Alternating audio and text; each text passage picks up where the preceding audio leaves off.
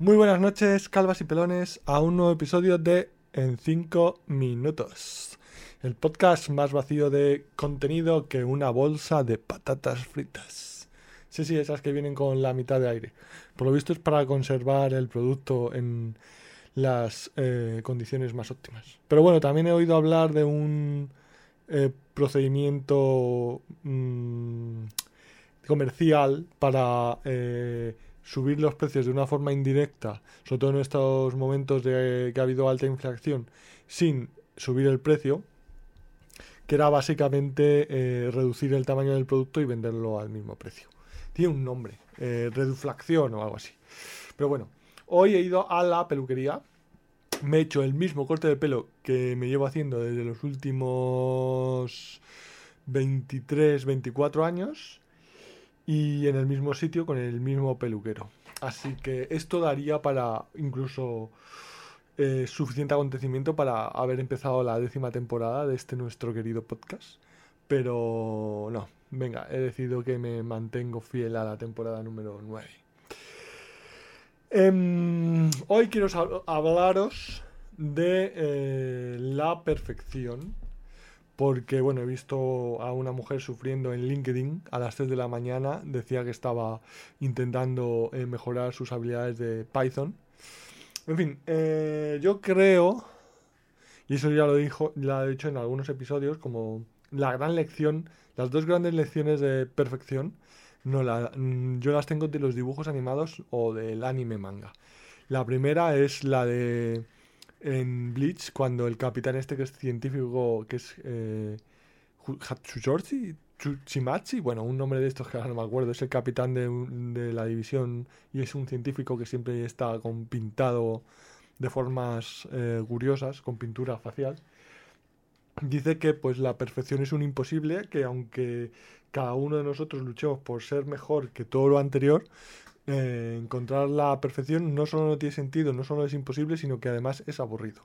Y la otra es de eh, Hora Aventuras, cuando Limonagre o Lemongrap o el Conde Limoncio, según la versión que hayas visto, eh, dice eso de que eh, aquello que está en la cima del figurat, si es la perfección, a ello conducen escaleras infinitas y las escaleras infinitas son inaceptables.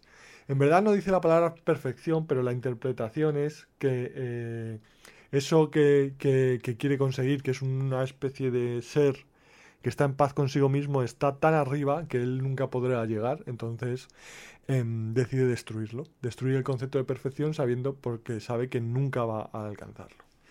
Entonces, en ese sentido, este podcast, yo sé perfectamente que cada capítulo tiene cosas horribles, tengo pausas raras, cambio, mm, me repito, aburro, pues que es que me da igual, ¿sabes? Que esto lo escuchan entre 40 y 120 personas eh, cada capítulo, como ahí, en ese, rango.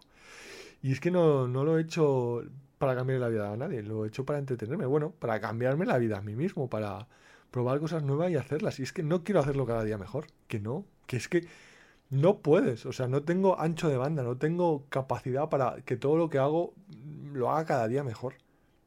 No puedes, lo siento.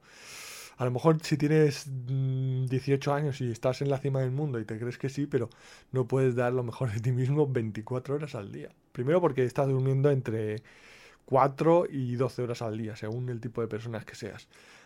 Y segundo porque no... Y si no ya te darás, si tienes 18 años y lo crees, pues bueno, ya cuando pasen los años te darás cuenta de que no puedes. Entonces tienes que decidir cuándo, qué batallas luchar, qué batallas no luchar, qué batallas perder y qué batallas eh, retirarte para mm, luchar otro día o no lucharlas nunca, ¿sabes? Es que no puedes estar dando lo mejor de ti mismo. Lo mejor de ti mismo te lo tienes que dar a ti mismo cuando te mires al espejo. Tienes que levantarte pensando que vas a hacer lo mejor para ti y eso no significa ser eh, necesariamente egoísta o, egoísta en el sentido judío-cristiano que le damos de, vicio y de pecado, ¿no? Pues, pues, dar lo mejor de ti mismo puede ser ayudar a las personas que te rodean localmente. Sin cambiar el mundo necesariamente, sin, sin dejar una muesca para la historia. ¿Para qué? Cuando te mueras, te va a dar igual.